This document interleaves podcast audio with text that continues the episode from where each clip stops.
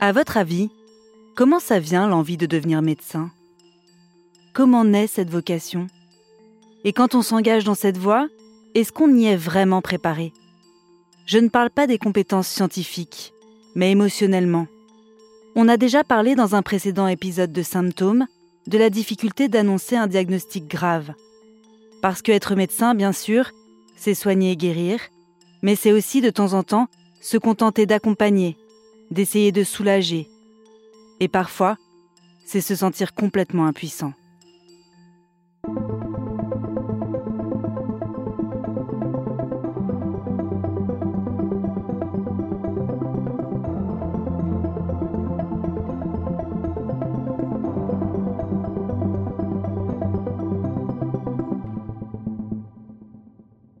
Je suis Éléonore Merlin, journaliste à RTL, et vous écoutez Symptômes, un podcast qui donne la parole à des médecins confrontés un jour à un cas mystérieux, à des symptômes parfois jamais vus ailleurs.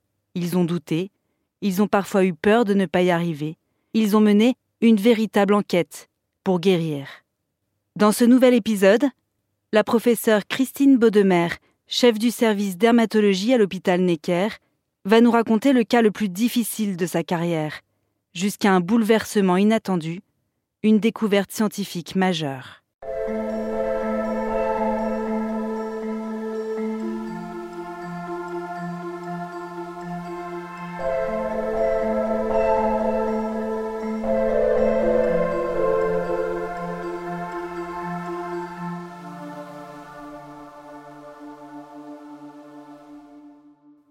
C'est une petite fille âgée de 18 mois qui m'a été amenée pour un diagnostic d'une maladie rare qu'on appelle une épidermolyse bulleuse, qui est une maladie où la peau fait des bulles, des cloques qui peuvent être douloureuses.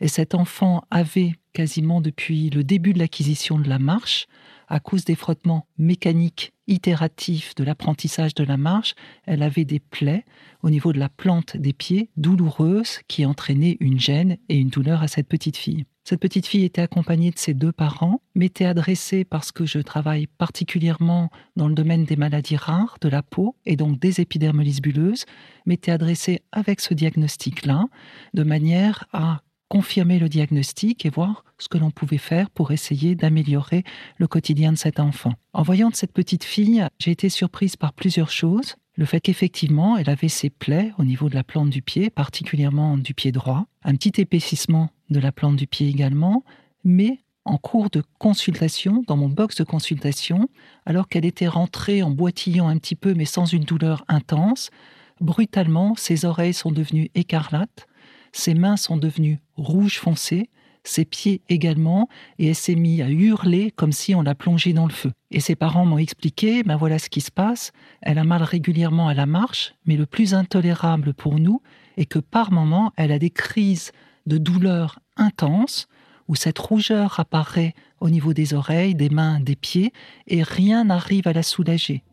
Et les seules choses qui peuvent lui apporter un tout petit peu de confort est de lui mettre des gants d'eau glacée, de la glace sur les pieds, et il n'y a que ça qui la calme un petit peu.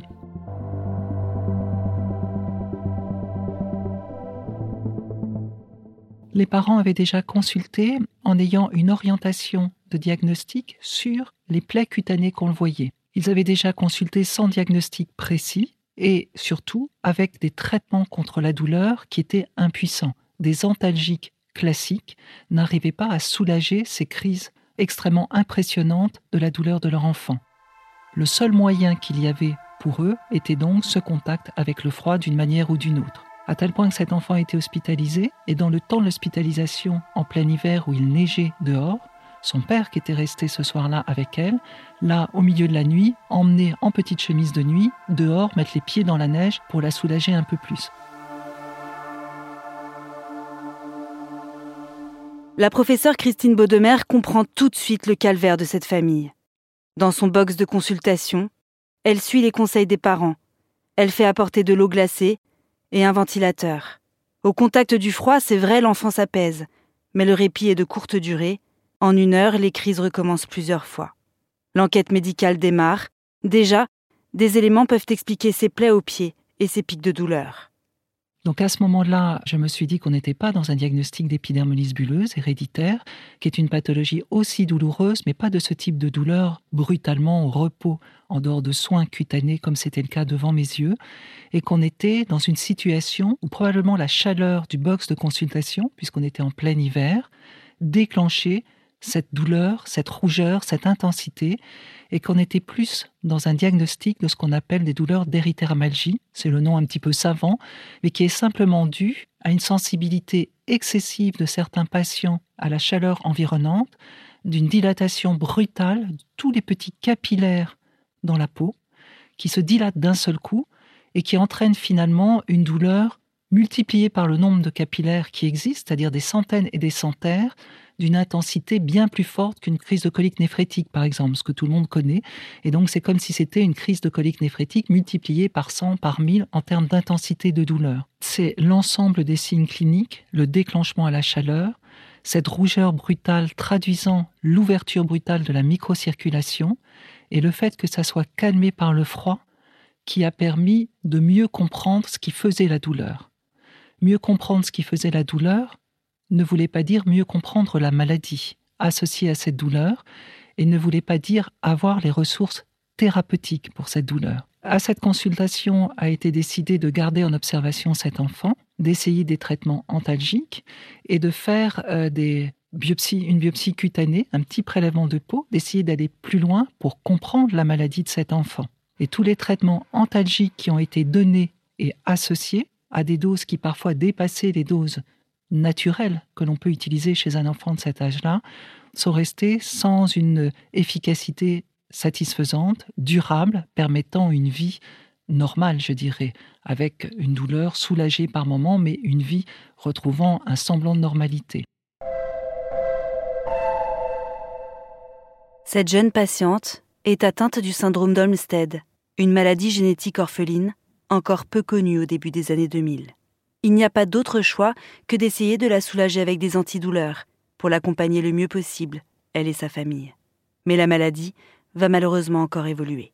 Cette histoire clinique extrêmement euh, douloureuse pour l'enfant et sa famille, extrêmement douloureuse pour les soignants impuissants, a duré pendant plusieurs années, avec un retour de l'enfant à domicile, de manière à essayer de lui retrouver la vie la plus normale possible, avec des tentatives thérapeutiques de différents niveaux pour ces crises douloureuses, et euh, avec des réévaluations régulières dans le cadre de consultations ou d'hospitalisation de jour, comme on dit, où l'enfant vient juste la journée, retourne chez lui le soir, de manière euh, à pouvoir essayer d'avoir le plus de vie normale et nous, de notre côté, de mieux comprendre. Mais je dois dire qu'il y a eu de nombreuses hospitalisations de cette petite fille, malgré tout, parce que c'était le seul moyen, en quelque sorte, de la déconnecter en la faisant, en la faisant dormir. En fait, pour pouvoir la faire se reposer un petit peu, pour que les parents puissent se reposer un peu également, il y avait presque la nécessité de l'endormir pour qu'elle puisse, que son organisme récupère de cette lutte permanente contre cette douleur insupportable. Il n'y avait pas de traitement curatif les mesures prises étaient des mesures symptomatiques, essayer de traiter les symptômes qui, excusez-moi l'expression, bousillent le quotidien du patient.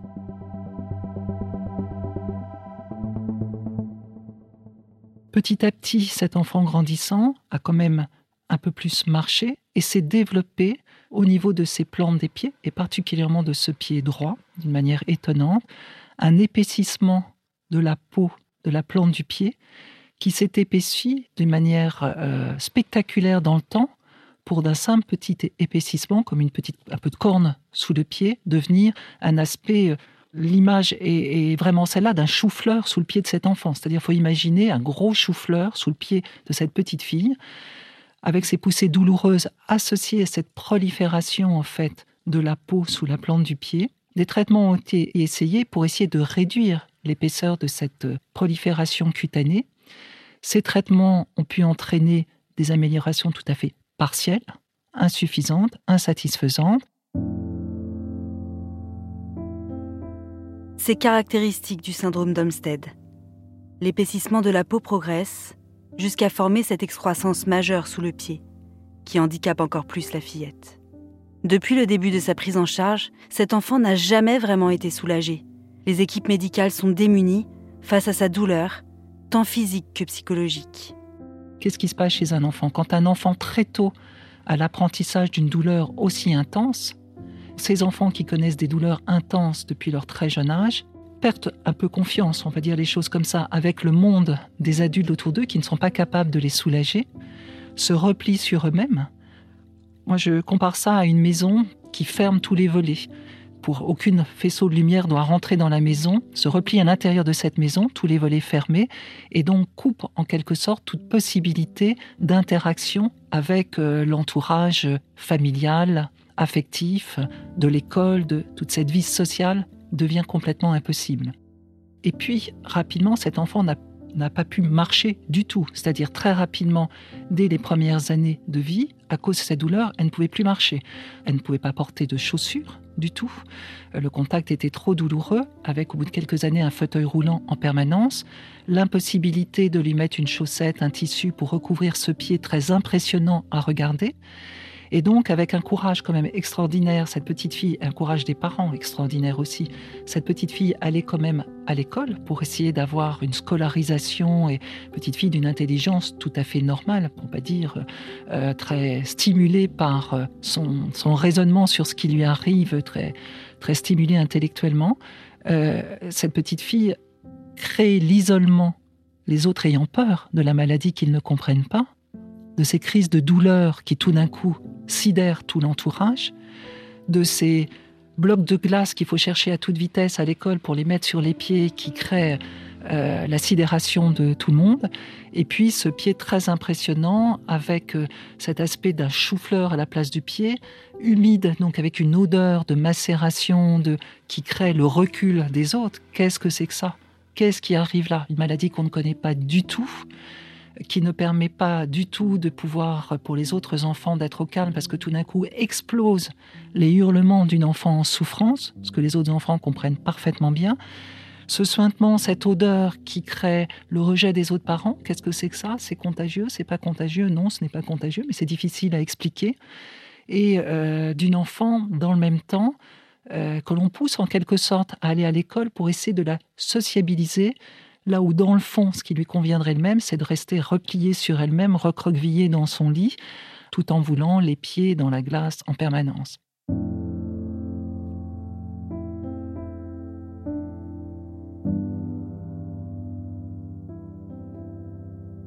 Des enfants comme ça, euh, vous marquent euh, terriblement et nouent un lien extrêmement fort affectif euh, parce que ça, tous les enfants dont on s'occupe sont un peu vos, nos enfants, très certainement.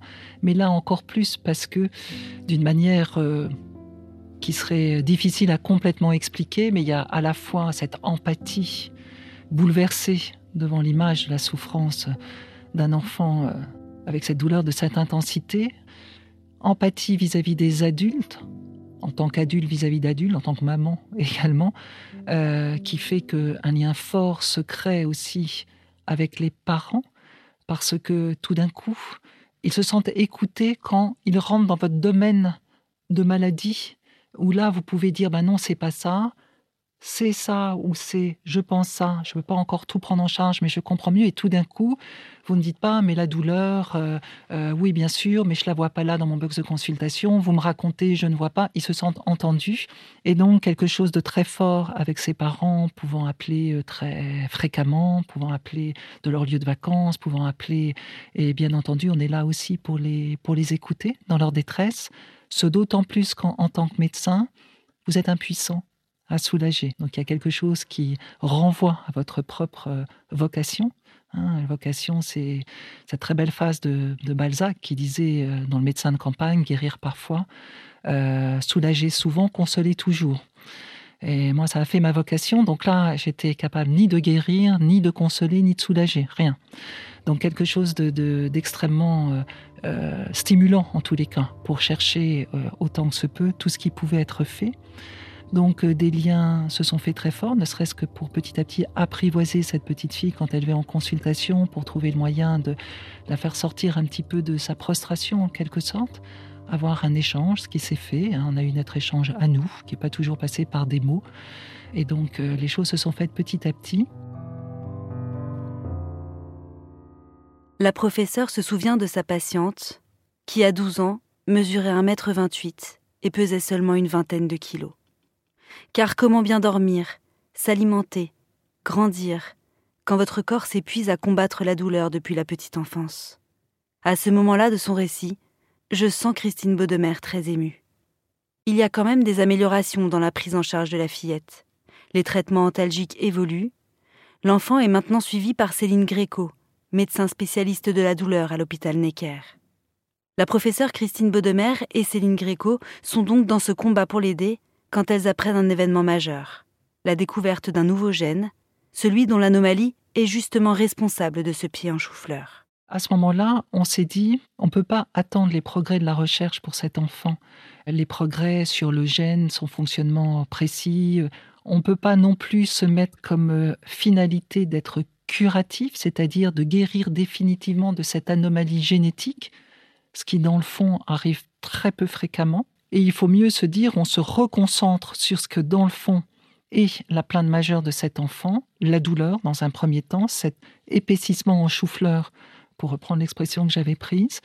Et on va regarder, euh, refaire une revue de tout ce qui est connu, publié depuis des années sur euh, ce gène, sur la manière dont il fonctionne, sur son interaction avec les autres gènes dans les cellules, de manière à se dire, dans le fond, si on ne peut pas prendre l'autoroute qui serait de changer en fait ce gène, c'est guérir ces mutations, on va voir quelles sont toutes les nationales à côté qui nous permettent d'arriver au même objectif d'une amélioration chez cet enfant. Donc on s'est dit, on se mit toutes les deux et avec un, autre collègue qui s'appelle Claude Bouchex, qui est un chercheur, un chercheur à la retraite, mais qui avait beaucoup travaillé aussi sur, euh, euh, sur la douleur avec Céline. Et on s'est dit, on va tout éplucher complètement, euh, toutes les données de la littérature.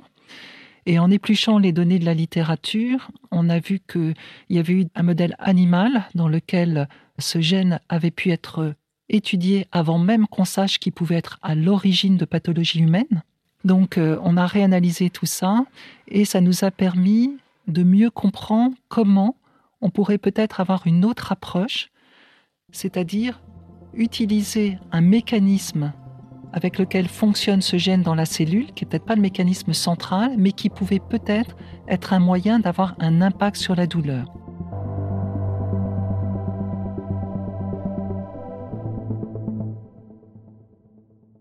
La découverte de ce nouveau gène, le TRPV3, pourrait aider cette petite fille et d'autres patients dans son cas. Les médecins épluchent toute la littérature médicale sur ce gène et son environnement, et ils ont rapidement une piste. Lorsqu'il est défectueux, ce gène suractive une molécule qui provoque les graves symptômes, le chou-fleur et la douleur. Ils décident d'agir sur cette molécule. En bloquant un récepteur, ils espèrent bloquer les symptômes. Il existe justement des médicaments utilisés dans le traitement contre le cancer qui servent à ça. Les médecins font une demande d'autorisation pour l'essayer. L'équipe retient son souffle. Ça suscite de l'espoir. Euh, ça suscite de l'inquiétude, un nouveau médicament, mais le degré auquel était arrivée cette petite fille, cette non-vie euh, dont je vous parle, était hurlée par ses parents. C'est-à-dire qu'ils étaient aussi dans une souffrance et une inquiétude de vie vis-à-vis de leur enfant. Ils n'ont pas hésité. Non, ils n'ont pas hésité. Donc ce traitement a été donné. En l'espace euh, d'un mois, d'un mois, tous les antalgiques ont été arrêtés. Plus de douleur du tout. Au bout d'un mois, il y avait déjà une bonne diminution de l'épaisseur de la prolifération, une diminution de ce chou-fleur. Euh, je dirais qu'au bout de deux mois, il devait ressembler à un abricot. Et au bout de trois mois, il n'y avait plus du tout d'hyperkératose. Il n'y avait plus d'hyperkératose. Du tout. On était, les premiers ébahis. C'est-à-dire, on voulait un résultat, mais cette rapidité, on était les premiers stupéfaits, très sincèrement. Parce que, évidemment, si on avait fait ce choix, c'est qu'on espérait un résultat. Sinon, le traitement n'aurait pas été essayé. Mais avec cette rapidité, je dois dire, parce que c'était un pari quand même fait. Hein, avec cette rapidité, euh, je dois dire que non, on a été nous-mêmes les plus, pas les plus, mais autant sidérés que l'enfant, à commencer par l'enfant, que les parents de cette petite fille.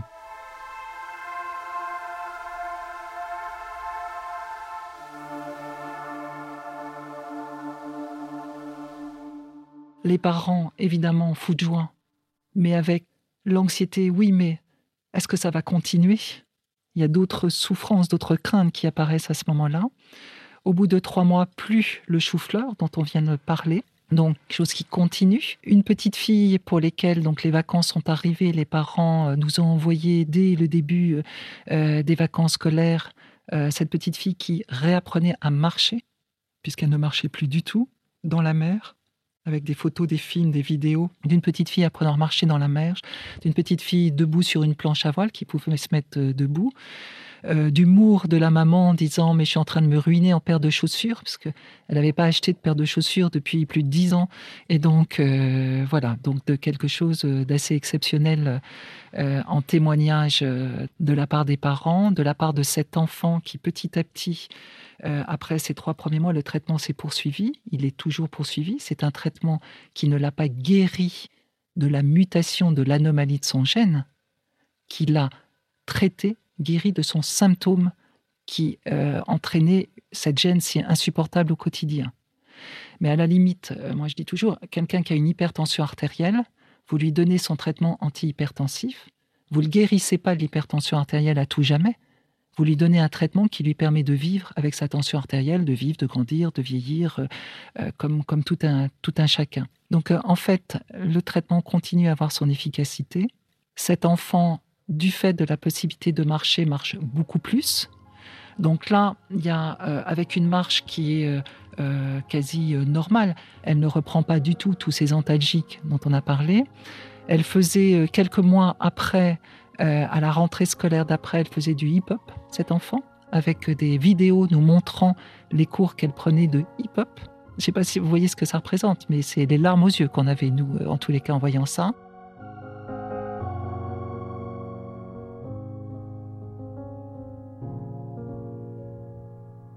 Cette petite fille n'avait pas du tout pris l'habitude de s'exprimer du tout, alors qu'elle écrit très très bien. Elle écrit très très bien. Donc, euh, j'avais un lien avec elle qui permettait déjà de d'ouvrir un peu, un tout petit peu, un volet de la maison, faire laisser passer un petit peu de, lumière. Donc on a essayé d'ouvrir un petit peu plus grand tout ça. Elle a pu donc euh, commencer à exprimer en fait son, son, son bonheur, sa crainte aussi que ça cesse. Et puis euh, également son mieux exprimer la souffrance que lui avait donné le regard des autres, au-delà même de sa souffrance physique. Ça, c'est aussi très bouleversant parce qu'il y avait cette souffrance intolérable qu'elle subissait de plein fouet et l'incompréhension du milieu environnant. Je ne parle pas de ses parents hein, qui ont été plus que remarquables. L'incompréhension, en fait, de ce qu'est cette souffrance, de ce qu'elle entraîne par l'environnement ou le regard des autres sur elle comme une bête de foire en fait, hein, avec euh, euh, fauteuil roulant, ce pied abominable à regarder. Tout ça l'a marqué quand même cet enfant, l'a marqué et donc elle arrive mieux à exprimer ça. Elle retrouve probablement confiance aussi dans les autres par le regard de son petit copain. C'est quand même une chose très très importante. Elle avance bien. C'est une petite fille magique pour moi, qui a une richesse intérieure qu'elle va, j'espère, savoir en adulte faire fructifier et euh, faire euh, vivre cela. Tous ces enfants-là sont construits d'une manière très particulière qui, s'ils arrivent à, dépasser euh, tout ce qui les a détruits, et heureusement, il y en a beaucoup qui arrivent, peuvent avoir un impact sur l'environnement et une puissance en fait humaine extraordinaire. Et elle a écrit des lettres, des mots qu'elle laissait traîner pour être lus extraordinaire sur euh, sa propre souffrance, le, regard des autres, sa résurgence, sa résilience. C'est un phénix en quelque sorte. Elle renaît de ses cendres, cet enfant, et donc elle, elle est en train d'apprendre tout ça.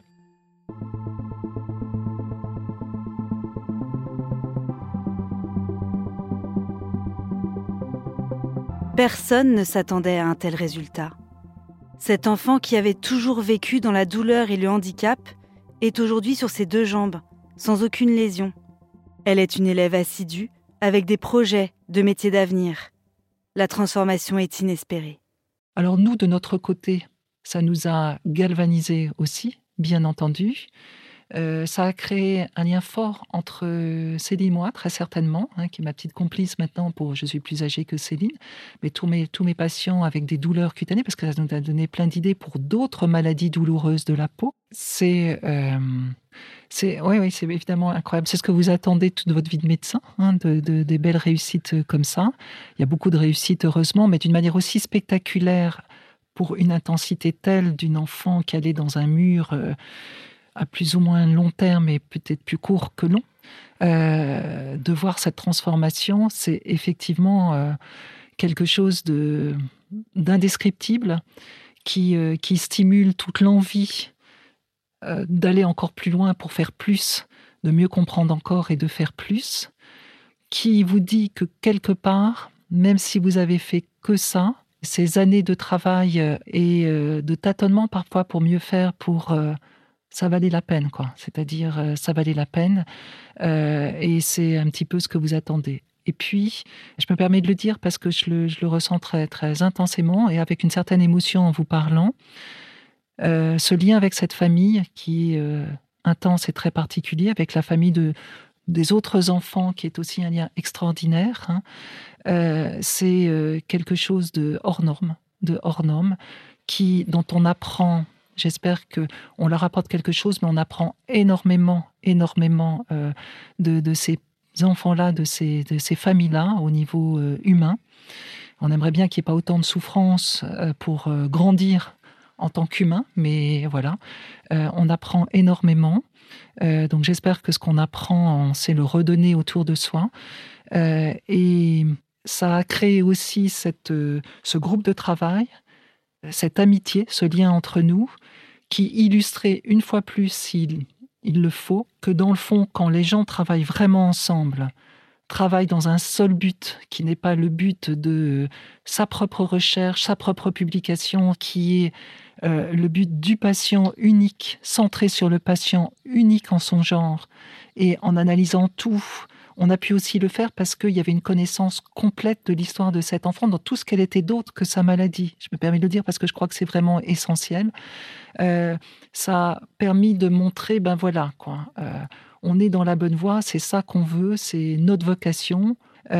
c'est une leçon aussi d'humilité, d'humanité, euh, avec euh, un groupe, petit groupe de chercheurs qui est aussi extraordinaire et qui devrait être un exemple. C'est comme ça qu'on gagne du temps et pas, pas, pas autrement. Je le crois, je le crois vraiment. Et je crois que l'aventure qui commence entre nous tous avec cet enfant, mais avec tout ce qu'on a fait depuis, euh, voilà, ça va être une belle aventure sur les maladies douloureuses de la peau et sur la douleur plus généralement. Donc beaucoup d'espoir, je pense, dans, dans ce domaine-là.